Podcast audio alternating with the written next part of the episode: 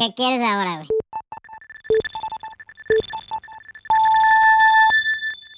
Episodio número 121, temporada número 5, The Right Wine, Miller, dale play.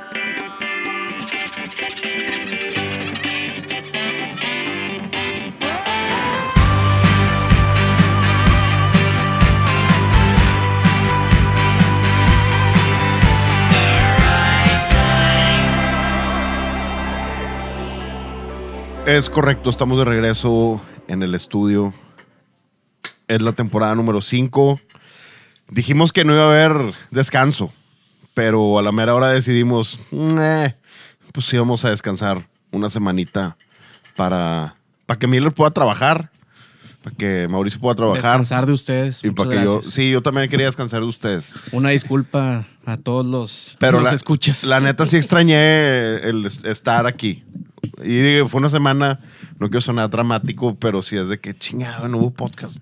Sí que, o sea, sí quería estar grabando. Necesitas a tu público. Necesito en público. Los amo. Ya nada más vives por los aplausos. No, güey, no, no. Está bien, está bien. digo. Eh, ¿Qué te pasa? Cada quien. Unos por likes, otros por views. Yo vivo de hablarle a la gente. Muy bien. Bienvenidos y Miller está en los controles y Mauricio León aquí está. ¿Cómo estás, Mauricio? ¿Qué onda, amigo? Bien. ¿Y tú? Bienvenido a la A la quién sabe cuán- cuántas temporadas. quinta. Es quinta temporada y 121 episodios. Son un Sí. chingo. más las Es un medias chingo, botellas. pedo. Pero bueno, las medias botellas No fueron tantas, fueron un- unos cuantos. ¿Cuántos once, fueron? 11. Como, ca- no, 14, 14 fueron las medias botellas. de 15, 20 minutos. 15. No sabemos si retomarlas. Mauricio tiene un anuncio que hacer de The Right Wine Oh Mafia. my God. Sí, de The Right Wine Mafia. Digo, Pero, pues, ojalá. para- ojalá. Ojalá llegue, lleguen los lugares. Este. Al viernes que estén escuchando esto, pero abrimos. eh, por fin, pues esto- tuve todas las listas de precios de diferentes importadores. Obviamente, pues, la de, The Little Wine Market, de las cosas de gama no solo alta, sino que aparte son vinos muy interesantes. Eh, y decidí abrir un 10 suscripciones, o sea, 10 lugares para mandar algo que yo le, le puse de nombre Joyas del Mundo del Vino.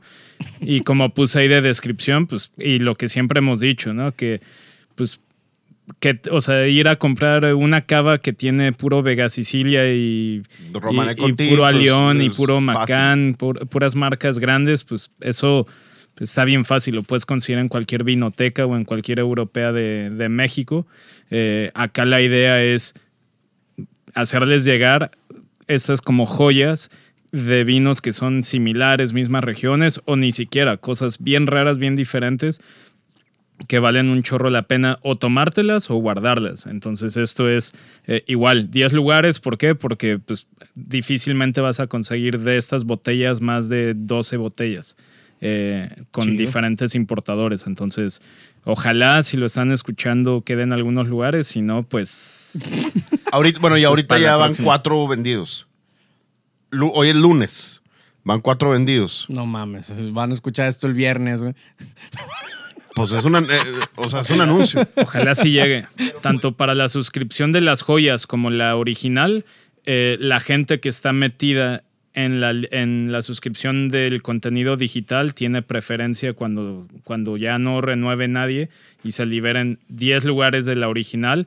Los que van a tener preferencia son los que están en, en, el, en la de contenido digital. Se les va a mandar un link directo a sus Instagrams o a sus correos antes de publicarlas otra vez en la página de internet. Entonces, así es como funciona. Y nada más porque alguien me preguntó en la mañana, un, un amigo y cliente que se llama Paul, eh, los dos, saludos a Paul, Saludos a Paul. esta Ciudad de México, eh, los dos perfiles del- de las suscripciones son diferentes. Una, la, la original es más pensando en vinos difíciles de conseguir, cosas más eh, difíciles de conseguir, pero que están fáciles para tomártelas. O sea, que puedes abrir con comfort food, con hamburguesas, puedes abrir algunas de las botellas, por ejemplo, la que vamos a mandar en agosto, aunque ni siquiera vayas a comer algo, la de blanco está muy bueno para eso. O sea, es, es un perfil de vinos como más accesible, más fácil, más versátil, en que no necesitas ni pensarle, ni un momento, ni un lugar especial para abrir esas botellas. La de las joyas, pues sí está pensado un poquito más en vinos, pues una de dos, que si quieres o empezar tu colección, puedes empezar con esto y empezarlas a guardar y llenar tu cava. O si eres de los que no guarda vinos, pues eh, estos sí son vinos como para ocasiones un poquito más especiales y así. Entonces, esa es el- la diferencia entre una y otra. Perfecto, pues es el anuncio. Vamos a ver que si quedan, si no, pues vamos a seguir, ahí vam- pues vamos a seguir con, con esto. Por cierto, habíamos tocado un tema hace tiempo que era el bagging box, el tema de del vino en caja con, con esta válvula por dentro. Y estamos bebiendo un tempranillo, Mauricio. Cuéntanos Sí. un poquito tú. Se llama, ya habíamos... eh, no habíamos hablado. No lo habíamos mencionado, ¿verdad? De- No. O sea, con marca creo que no. O creo que... Creo que les íbamos a mandar un mensaje que al final pues no, nos los mandaron, son los de Vino Box, que son- eh, la verdad es el primer vino eh, de, en bagging box que pruebo aquí en México, que la verdad es que sí me gusta. ¿no? Me mandaron una de tempranillo, que es la que estamos probando. Eh, lo tenía en el, en el refri pues, mientras estábamos aquí platicando y así.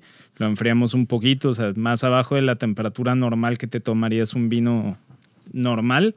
Y la verdad es que está bien rico. Pues si quisieras, si te pusieras así en plan de que maridaje y lo que quieras, la verdad, si tuvieras Burgers. muy regio acá de carne asada y chingo de calor, pues lo metes un buen rato al refri y lo sacas ahí al lado de, de todas las bebidas y te vas sirviendo eso y con burgers lo puedes eh, funcionar, o sea, puede jalar súper bien. Pizzas. O y- solito también. También tienen un verdejo que ese no he probado, hay que, hay que pedirlos. Pero sí, este, van empezando, el proyecto está padre, eh, van empezando, están en sus redes sociales, están para que les den, para que se den la vuelta y pues les, les den un like o si quieren probarlos, pues eh, están en at quiero vino box.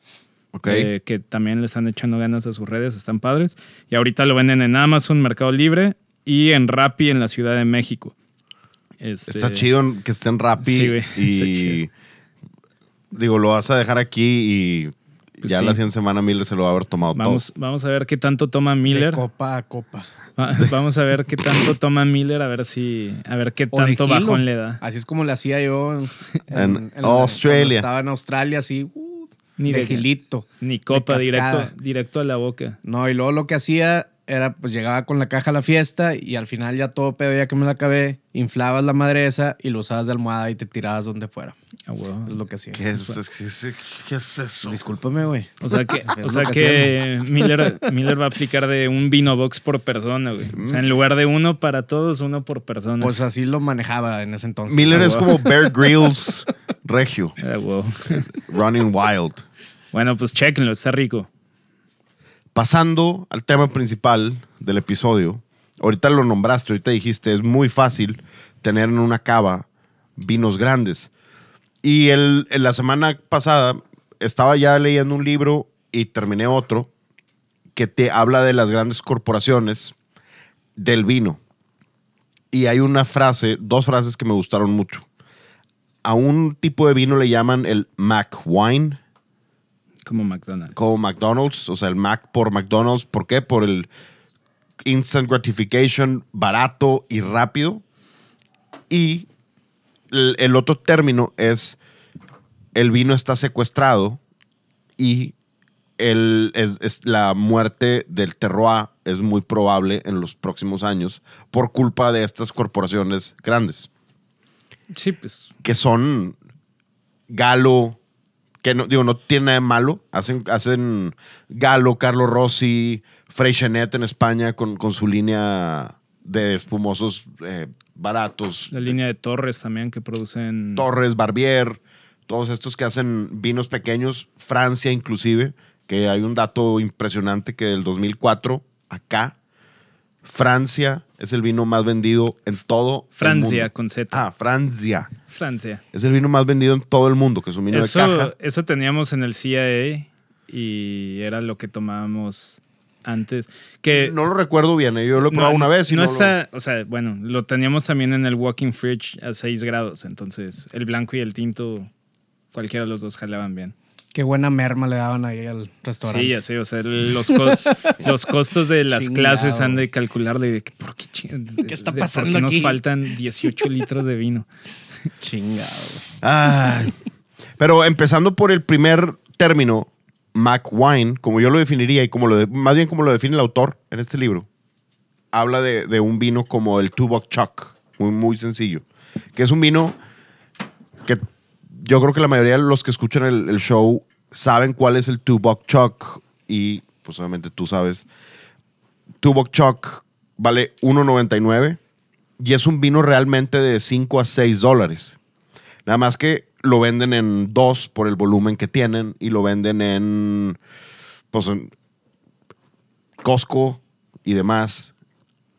El, tema aquí es que el Tuborg Chuck está haciendo que los productores que hacen vino realmente de 5, 6, 7 dólares, que es el- la misma calidad aproximadamente, mejor calidad, pero mismo precio del, por lo que cuesta el Tuborg Chuck, tienen que estar gastando más dinero para poder hacer vino de mejor calidad para que nos, no sean comparados con el Tuborg Chuck. No sé si me expliqué en, en eso. O sea, Sí, cuesta pues lo mismo hacerlo. el, el proceso, o sea, es todo, to- en todo el tema del vino, al igual que, que la comida, o sea, por ejemplo, por eso el nombre de Mac Wines me gusta, porque al final, em, o sea, va- si vamos por partes al tema de la muerte del terroir, o sea, la estandarización o que terminas eh, teniendo un sabor muy estandarizado, o sea, todo el Merlot sabe igual, todo el Cabernet sabe igual, y luego tienen sus versiones de Merlot y Cabernet, pero ahora le ponen en la etiqueta reserva nada más porque tienen seis meses en barrica, pero sigue siendo el mismo vino que el barato que venden a dos dólares.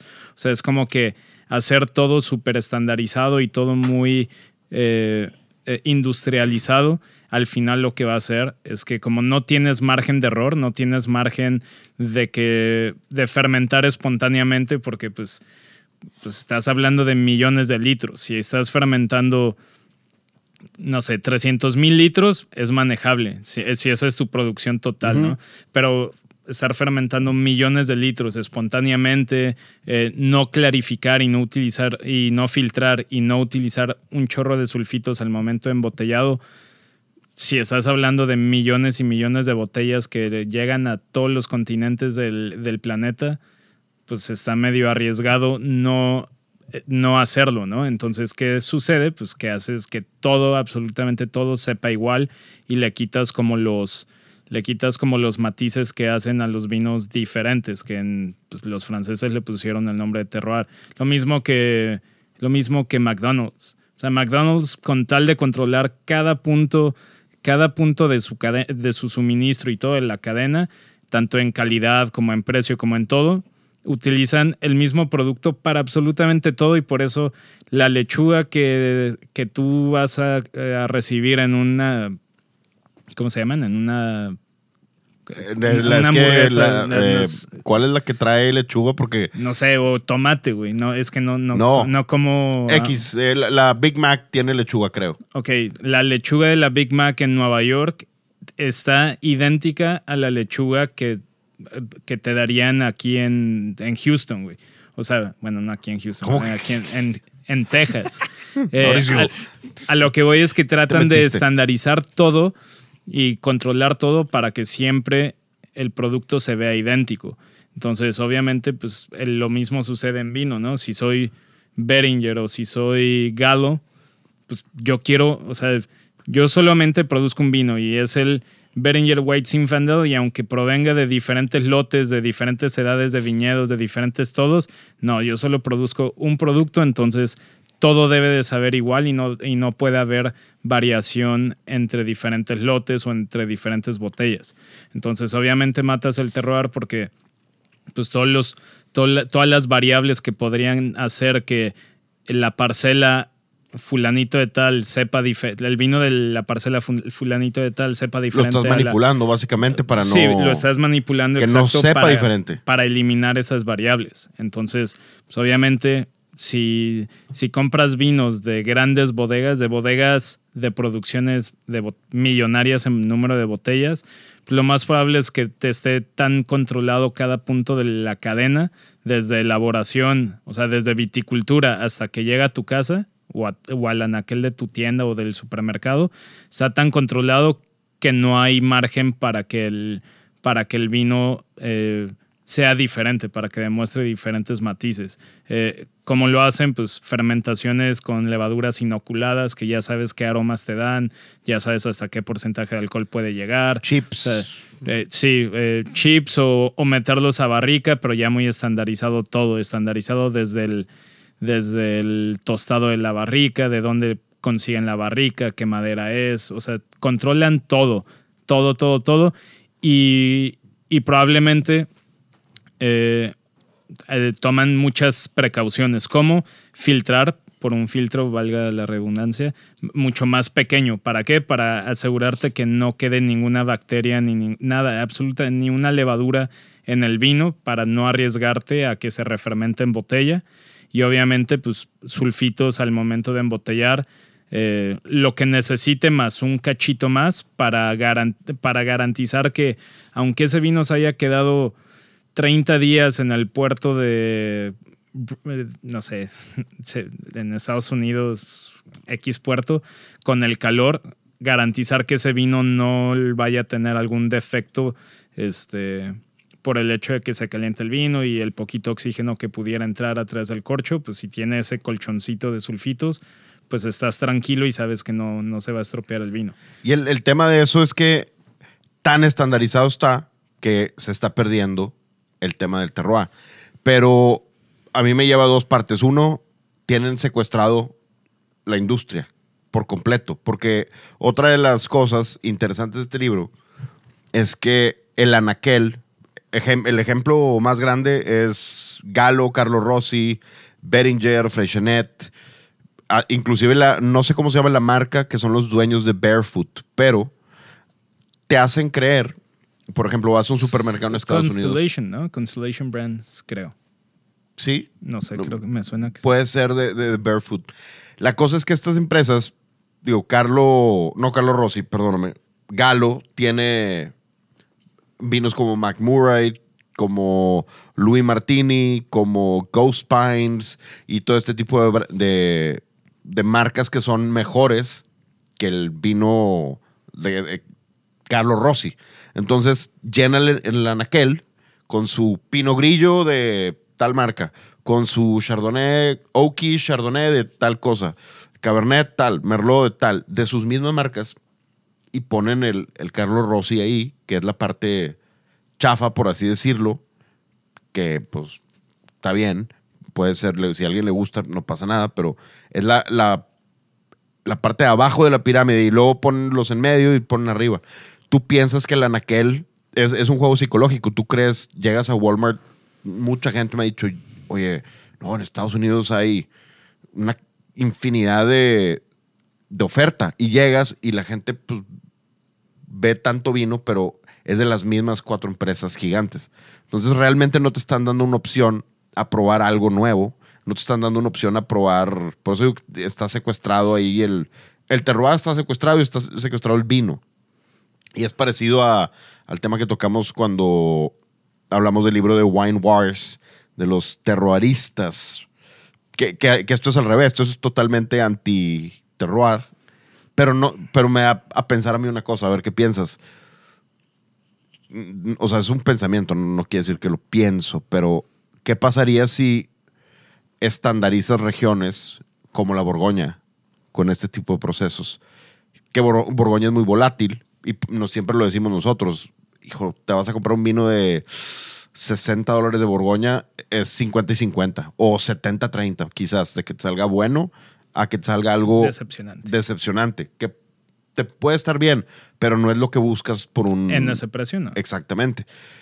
¿Qué pasaría si se utiliza este mismo, esta misma filosofía en Borgoña o en otro, en, digamos, en Alemania. Imagínate pues que, que, lo estandaricen al nivel que está estandarizado tu Bokchok, barefoot. Pues es que también, si, si te das cuenta, o sea, en- por ejemplo, en, en Estados Unidos, ¿dónde están ubicadas las bodegas más grandes, las que son literal fábricas de Coca-Cola, pero de vino?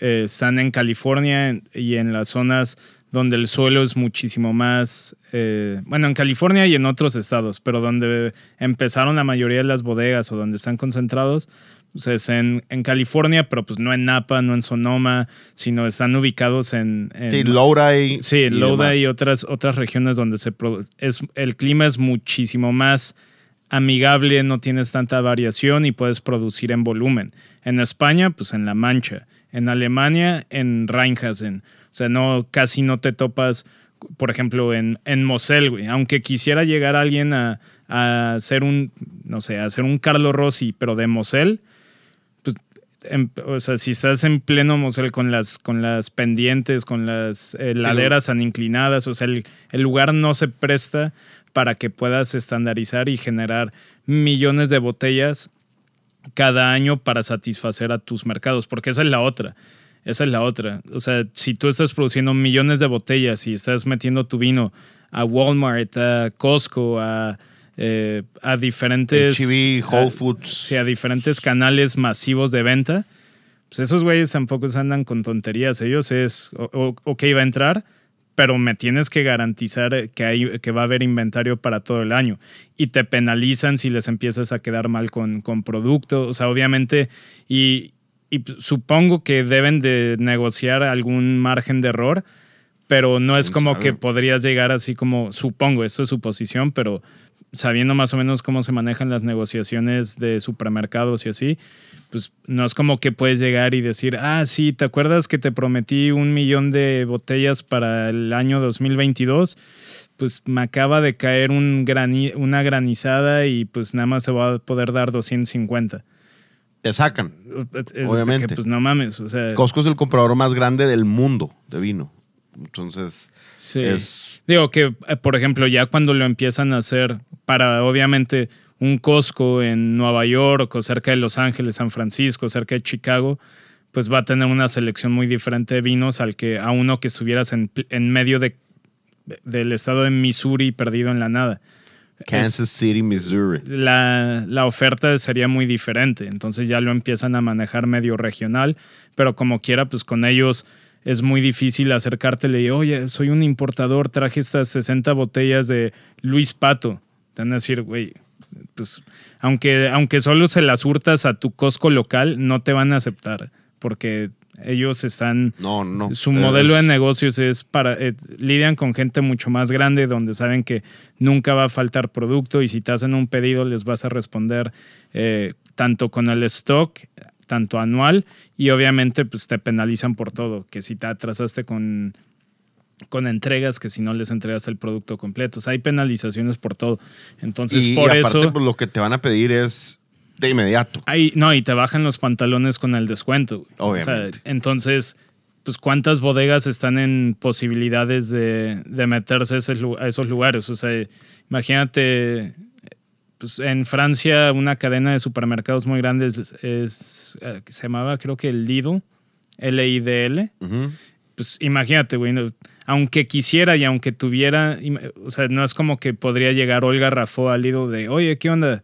Quiero meter mis vinos. Y aunque dijeran, va, los metemos, ¿en qué momento Olga Rafó tendría la infraestructura y, y la producción para surtir todos los Lidl de Francia, güey? Y creo que hay hasta en España. Es lo mismo que Está muy Tesco cabrón. en, en Sí, en UK. Britain, en the UK. Sí, pues si eres un pequeño productor, güey, ¿en qué momento, en qué momento te imaginas poderte meter a pelear en esos anaqueles donde llega Galo y o llega Galo e inclusive la misma marca de Tesco y del 90, del 100% del anaquel, 90% son puras etiquetas de ellos, todas muy diferentes, unas de Obvio, dos, obvio.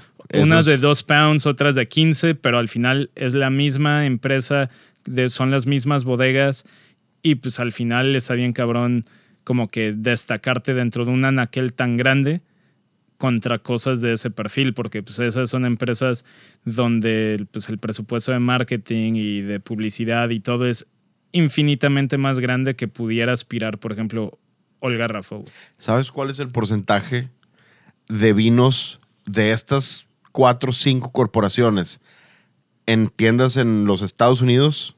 Aquí en México no lo voy a contar porque, por ejemplo, tenemos diferentes tiendas. Por ejemplo, están, está The Little Wine Market, está la Vinoteca, está la Castellana, están. No me acuerdo qué otras, pero puede ser que Walmart sea parecido. Adivine más o menos el porcentaje ¿De que- de estas O marcas. sea, de representación dentro del anaquel. eh, El anaquel. Mm, Más del 90. No, Menos. un poquito menos. 80 y cacho. ¿Cuánto? 79.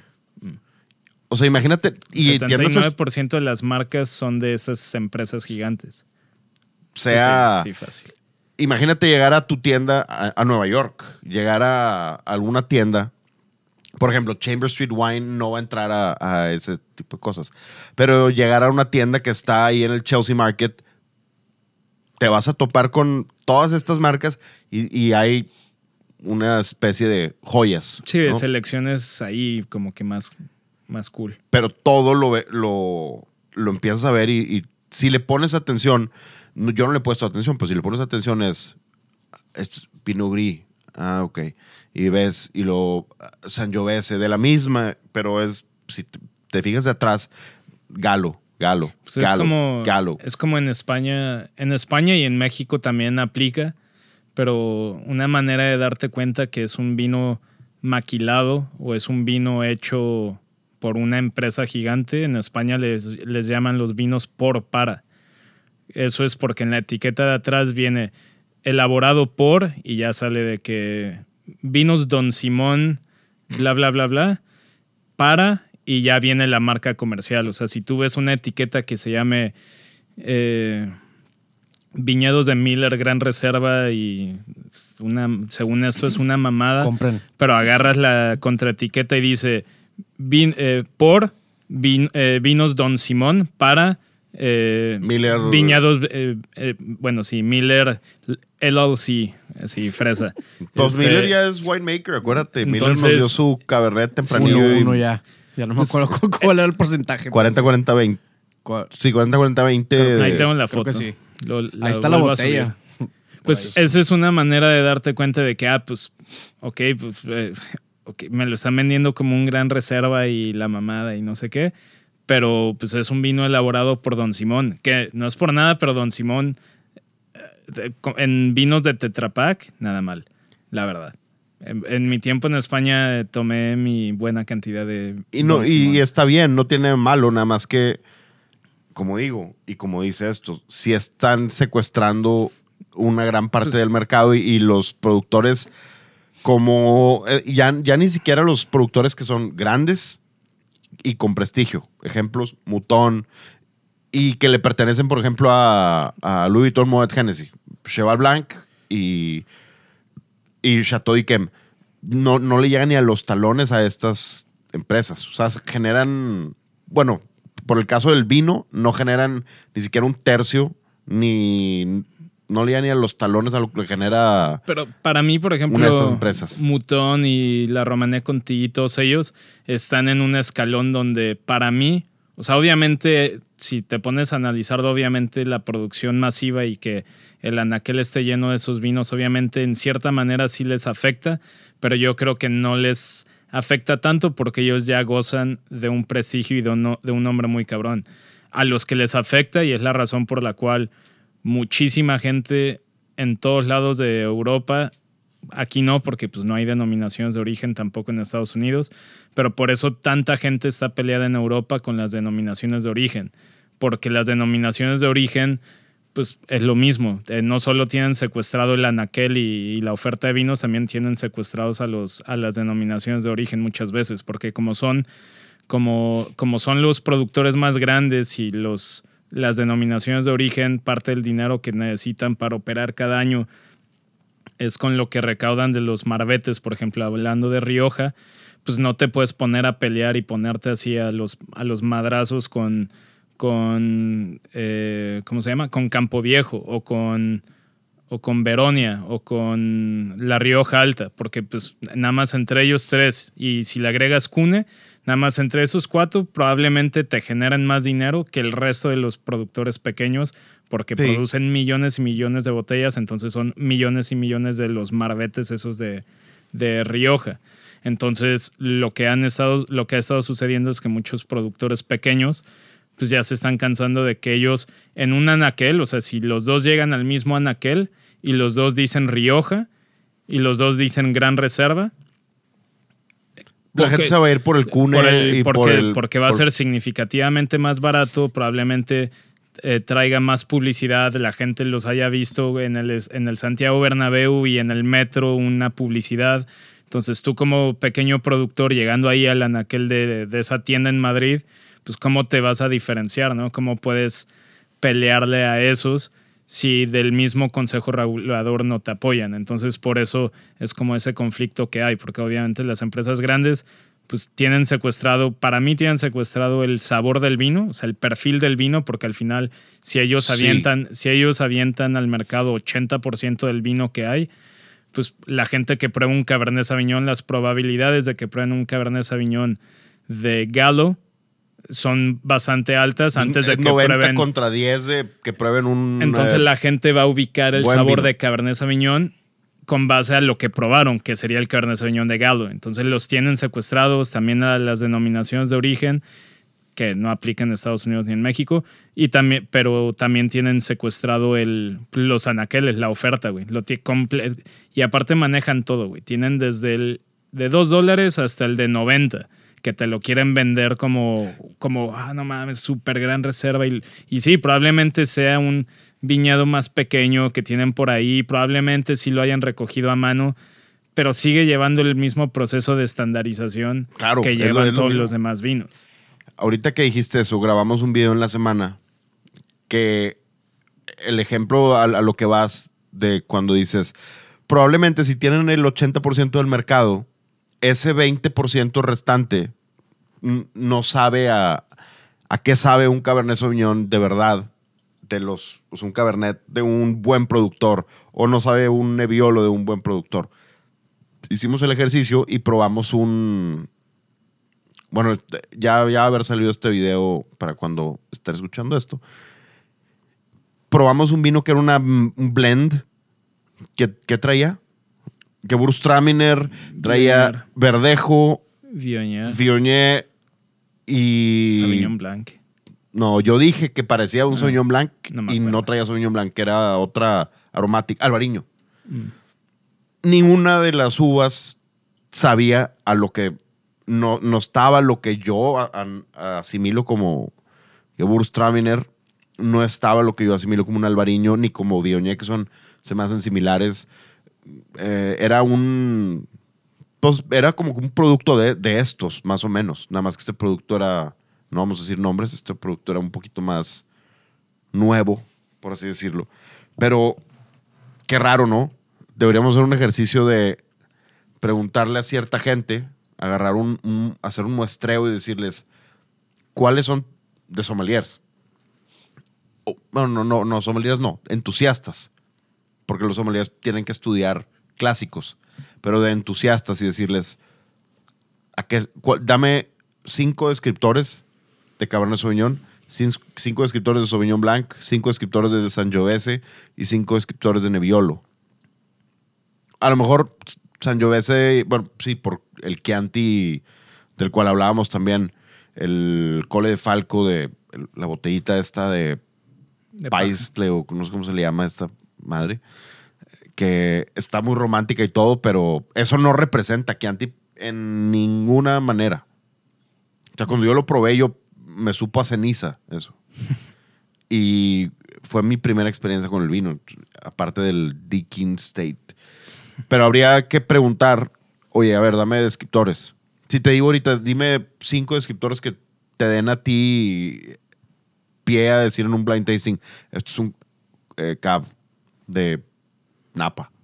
Pues de que mucha fruta negra, eh, madura, eh, grafito, eh, como pencil shavings, eh, piracina, obviamente, número uno, O sea, jalapeños, chiles. pimiento, verdes, puede ser menta, puede ser mentolado. Pero eso, pero si mi única experiencia con Cabernet Sauvignon ha sido, por ejemplo, Sutter Home. Sí, Sutter Home, pues probablemente tenga mucha fruta y si acaso algo de piracina, pero probablemente no tenga todos los demás aromas que un, por ejemplo, que un lo que nosotros consideramos un buen Cabernet Sauvignon de Napa tendría. Que obviamente no estamos diciendo que es bueno o malo, al final de cuentas da igual. O sea, por ejemplo, el vino blanco que probamos, a nosotros se nos hace que si tienes tantas uvas aromáticas y tu vino no es aromático y no representa la variedad con la que está hecho, para nosotros sí es como que, pues, ¿cuál es el punto? No es como, es como comprarte un atún, eh, una aleta azul y servir toro, pero que no sepa toro. Sí. No tiene, para mí no tiene sentido. Pero eso no significa que el vino estuviera mal, o sea, estaba, estaba, que- estaba bien, estaba bebible, estaba rico. Y lo dijimos, y le- sinceramente dijimos, este es un vino bebible, me, lo- me puedo tomar otra copa, Sí. solamente no representa, no tiene una, bueno, no tiene una tipicidad porque es una región nueva también, o, Sí, también. o creciente, pero deja tú eso, las uvas, ya de- digo, la uva tiene su tipicidad. Y A más mí- esas, güey. Todavía hubieras dicho es un Chardonnay, pues Bueno. Chardonnay puede ser menos aromático. O sea, hay más, hay más juego. Pero esas en particular, sí, ¿no? Que, insisto, eso es algo que a nosotros nos gusta en nuestros vinos. No estamos diciendo como tal que sea pues mal, mal vino. pues. E- Ese es el efecto McDonald's. O sea, nunca has... Digo, yo he probado Big Mac en San Francisco, he probado Big Mac en Chicago, igual. He probado Big Mac aquí y vaya que un chingo. Y todos me han sabido igual. Pues es como el... La Quarter Pounder sabe igual aquí y en Londres. Pues es como la historia de Dan Barber, el chef que tiene Blue Hill at Stone Barns Ujú. el- en, en Upstate New York. Que él, por ejemplo, que de hecho, si no lo han visto en, en Netflix, creo que es Chef's Table, hay un episodio de él que está muy chido porque él es como que de los primeros que empezó este tema de farm to table y así. Y él empezó a rescatar muchas variedades de verduras y frutas, pero de semillas eh, heirloom. eh. Tomato. Sí, heirloom tomatoes, de todo, carrots, de todo, que son variedades que no han sido modificadas y son como, tienen nombre en español, pre, no sé qué. Bueno, son variedades de jitomates y de verduras y de todo que no han sido modificadas de ninguna manera, entonces a veces tien- tienen colores súper bonitos o formas bien raras que, por ejemplo, se dejaron de usar esos tomates porque como, no, como son feos, algunos de ellos son feos a la vista, pues muchos del- de los supermercados no querían tomarlos, como son plantas que no aguantan a veces también plagas o frío o así, pues los mismos productores dejaron de usarlas. El chiste es que ese Dan Barber en un punto se acercó con un productor, o sea, con un- un- una persona de campo, y empezó a platicar con él para diseñar ciertas verduras y frutas, pero no, no utilizando como criterio que aguantara bien plagas, que aguantara bien sequías, que aguantara bien, eh, no sé, güey, hongos o lo que sea, sino por sabor. O sea, él decía, yo, yo quiero, yo quiero eh, crear como una familia, una, pues Miller nos podría decir también en cannabis, como una, un lineaje, haz de cuenta, de una semilla de tomate para mejorar cada vez mejor, eh, más el sabor. O sea, yo quiero diseñar este tomate por el sabor, yo quiero que sepa cada vez más y que sea más único. No me importa si es una planta que al final pues no es tan fácil de cultivar como el tomate guaje. O sea, él le daba igual, él al final lo que estaba buscando era sabor y calidad por encima de que se cultivara bien o que fuera resistente a plagas, pero pues regresamos a lo mismo. Dan Barber tiene un restaurante, bueno, tiene técnicamente dos. Eh, dos que a la semana a lo mucho güey, ha de servir 800 cubiertos. Si estuviéramos hablando de Chipotle, pues no, más, ¿verdad? no, no, Chipotle tampoco podría meterse ahí a diseñar un tomate sí delicioso, pero que probablemente la planta sea tan volátil que un año te dé un chingo de toneladas y al, y al otro te dé nada. Bueno, no Paréntesis rápido. Te voy a interrumpir porque este fin de semana descubrí un dato de Chipotle. Chipotle. ¿Sabes que Chipotle en el Super Bowl es quien más pagó por anuncios. No, no sabía. ¿Por qué, güey? Por- por- por- es una marca, es reciente. Pero ¿sabes de dónde salió Chipotle? Es graduado del CIA, ese güey. Bueno, yo no lo conozco, pero es bateado de Shark Tank. Vi que es uno de los pitches, vi el pitch y todo, y todos, I'm out, I'm out, I'm out, de que está bien pinche esto. Ta, ta, ta, y ahorita tienen millones y millones y millones de dólares para pagar 30 segundos en el Super Bowl. Ouch. Pero bueno, continúa. Sí, Era mi pequeño... Creo que se llama, creo que se llama Steve Ellis. Es graduado de, de mi universidad. Y está rico, o sea, Chipotle está rico.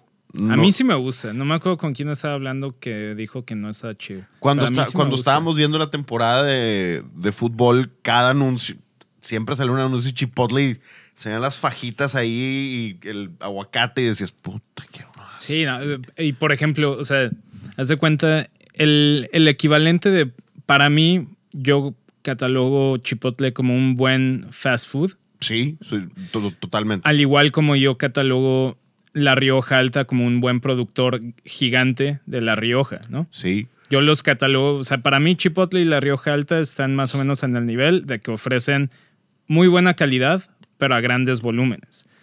Así como, así como a Chipotle, si un día llegara y dijera, nosotros solamente usamos lechuga biodinámica, güey, yo no me la creería. Sería que, no mames, neta, para tus no sé cuántas cientos de tiendas. Hey, McDonald's lechuga- trató de hacer eso. lechuga biodinámica, yo no me la creo. Al igual que en la Rioja Alta, si llegaran y me dijeran, no, es que este vino de 350 euros es una producción biodinámica, cuida, toda recolectada a mano y todo. O sea, sí, o sea, igual y sí es biodinámica, o igual y sí lo recolectan a mano, o igual y son prácticas biodinámicas, pero si necesitan usar pesticidas, los usan.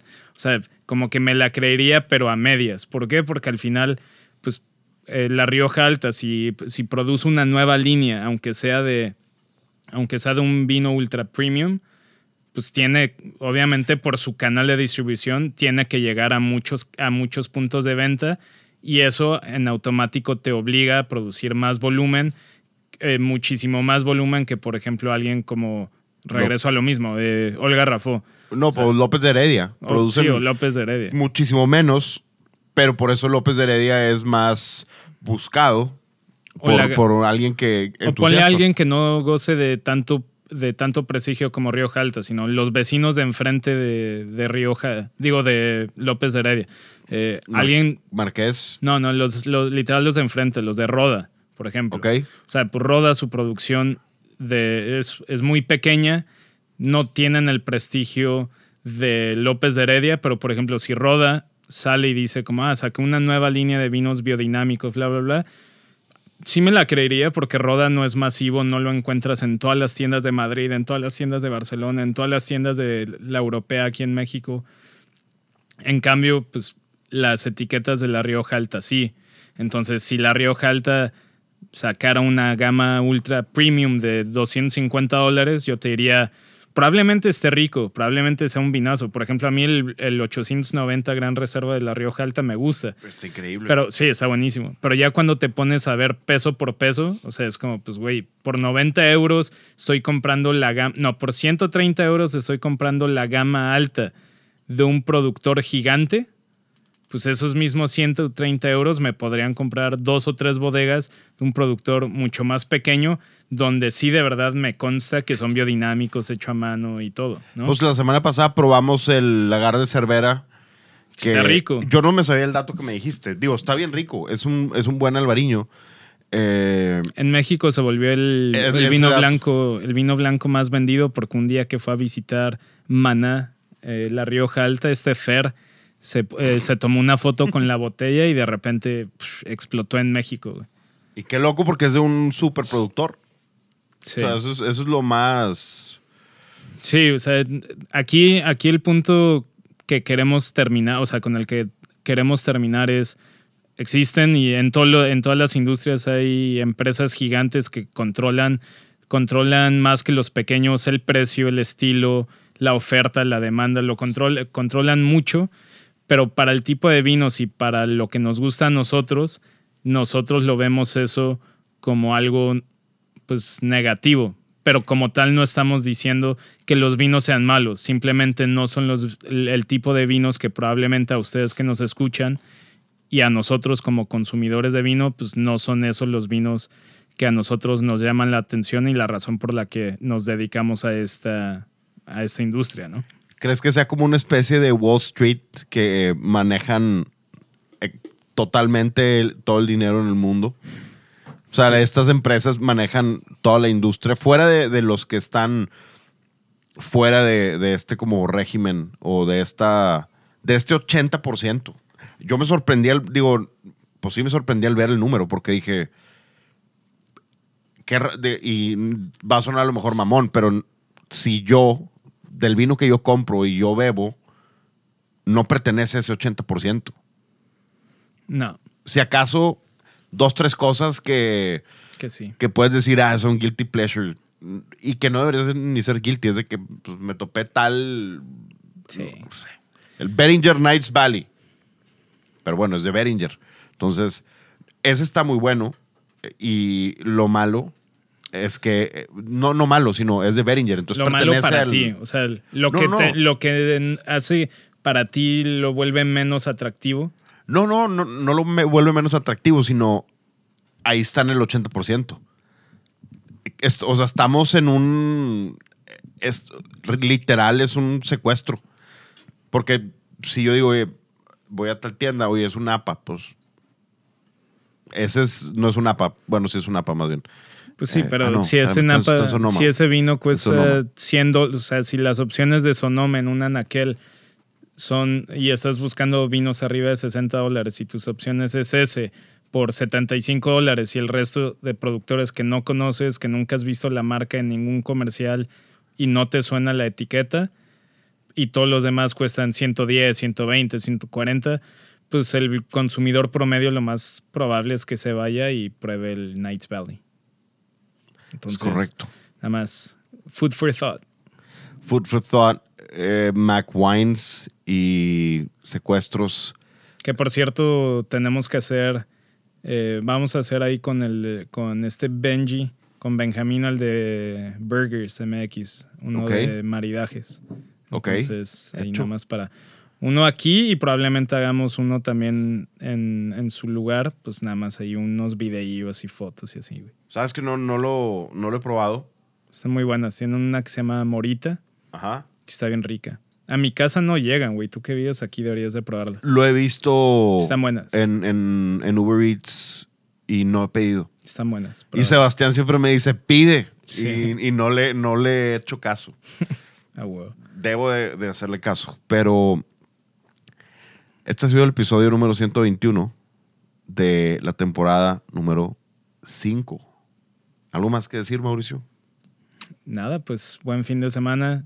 Eh, ¿Cuáles sí, son tus redes sociales? ¿Ya te pues, olvidó? que si que- antes, si antes, sí, para cuando escuchen esto, todavía hay suscripciones de lo de The Right Wine Mafia, de las joyas del mundo del vino, aprovechen. Que ojalá haya dos o tres que, que duren hasta el viernes para que alguien de ustedes lo pueda agarrar.